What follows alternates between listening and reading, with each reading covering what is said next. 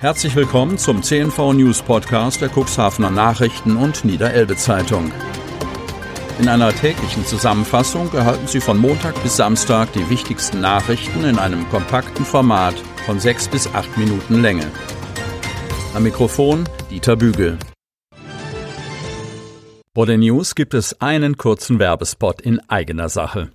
Weihnachtsmann, ein Notfall. Wir haben immer noch nicht das perfekte Geschenk gefunden. Ach, Wichtel, keine Panik. Es gibt doch das Geschenke-Abo der Cuxhavener Nachrichten oder der Niederelbe Zeitung. Oh. Da gibt es Lesefreude, Informationen aus der Region und jede Menge Wissen. Zum Vorteilspreis für Freunde, Verwandte oder einfach für sich selbst. Und zwar gedruckt oder digital. Mehr unter cnv-medien.de slash xmiss20.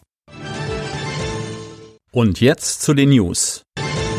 Mittwoch, 16. Dezember 2020.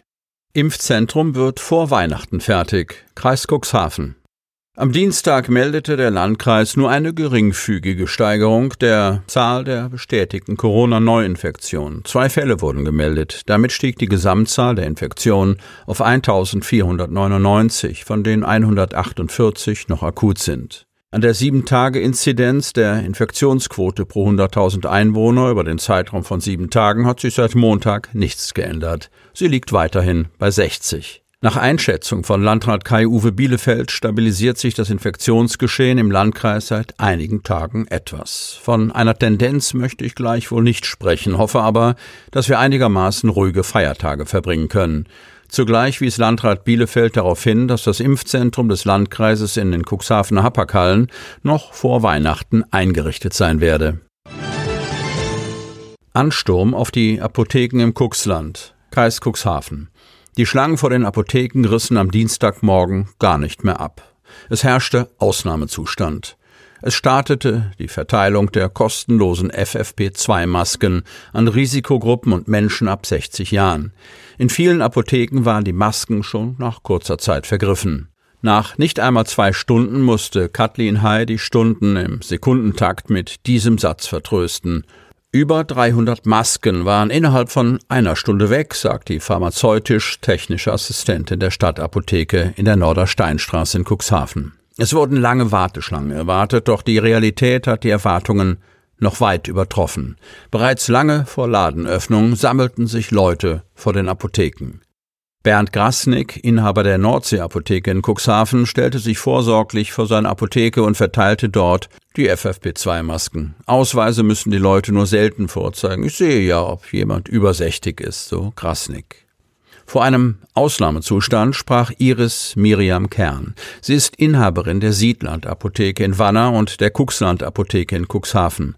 Seit Ende vergangener Woche versucht sie möglichst schnell viele FFP2-Masken zu bestellen.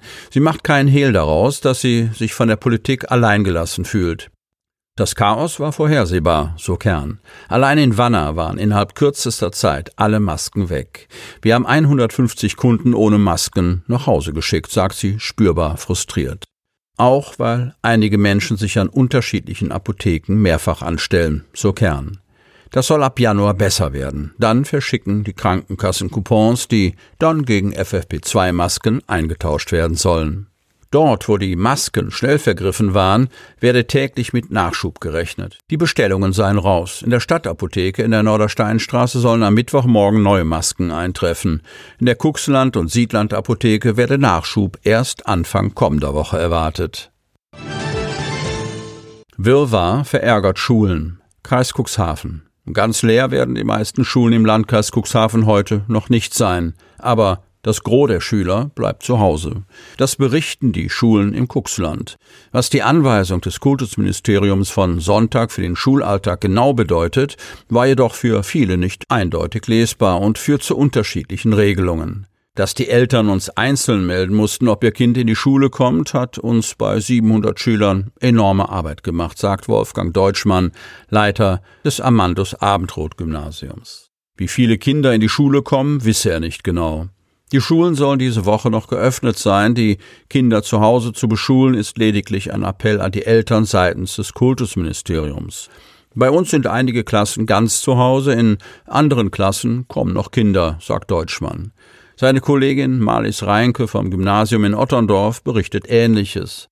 Ganz leer ist die Schule nicht, sagt sie. Der Unterricht gehe am Mittwoch an ihrer Schule normal weiter. Die Kinder, die zu Hause geblieben sind, bekämen dieselben Aufgaben. Das müssen die Kollegen dann nebenbei digital koordinieren, so Reinke. Denn Notbetreuung, also geschlossene Schule und tatsächlich nur Betreuung der Kinder, deren Eltern keine andere Möglichkeit haben, gebe es offiziell erst nächste Woche Montag und Dienstag. Rüdiger Erler, Leiter der Döser Grundschule, hat die Anweisung des Kultusministers hingegen anders verstanden. Die Befreiung von der Präsenzpflicht heißt für mich kein Unterricht, so Erler. Deshalb biete seine Schule schon jetzt nur eine Notbetreuung für die bisher 18 angemeldeten Kinder an.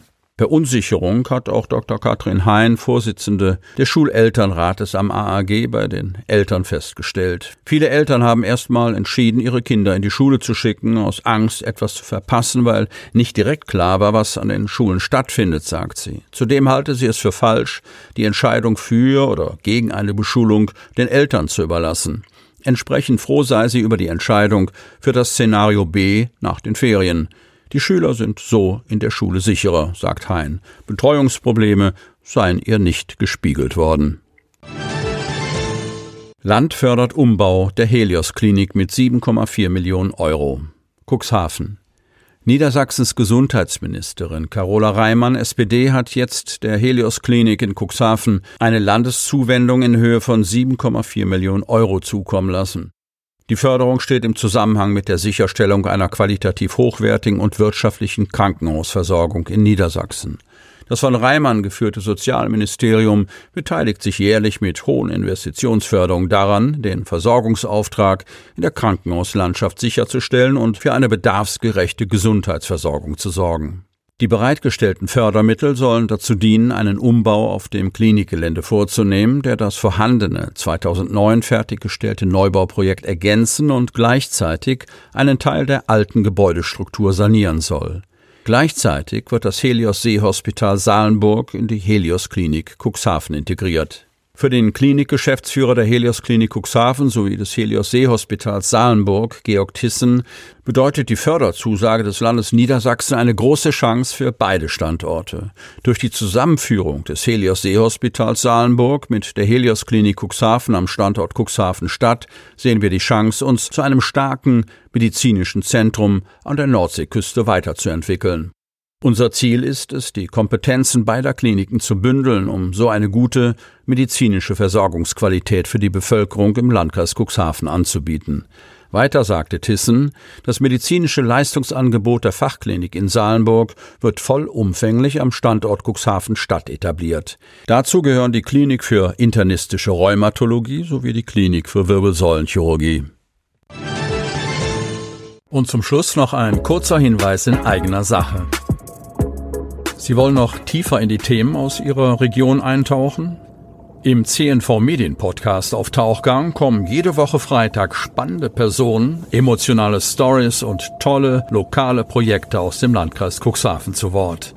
Einfach kostenlos abonnieren auf Spotify, Apple Podcast, Amazon oder auf der Startseite unseres Medienhauses unter cnv-medien.de. Die hörten den Podcast der CNV Medien, Redaktionsleitung Ulrich Rode und Christoph Käfer. Produktion Rocket Audio Production.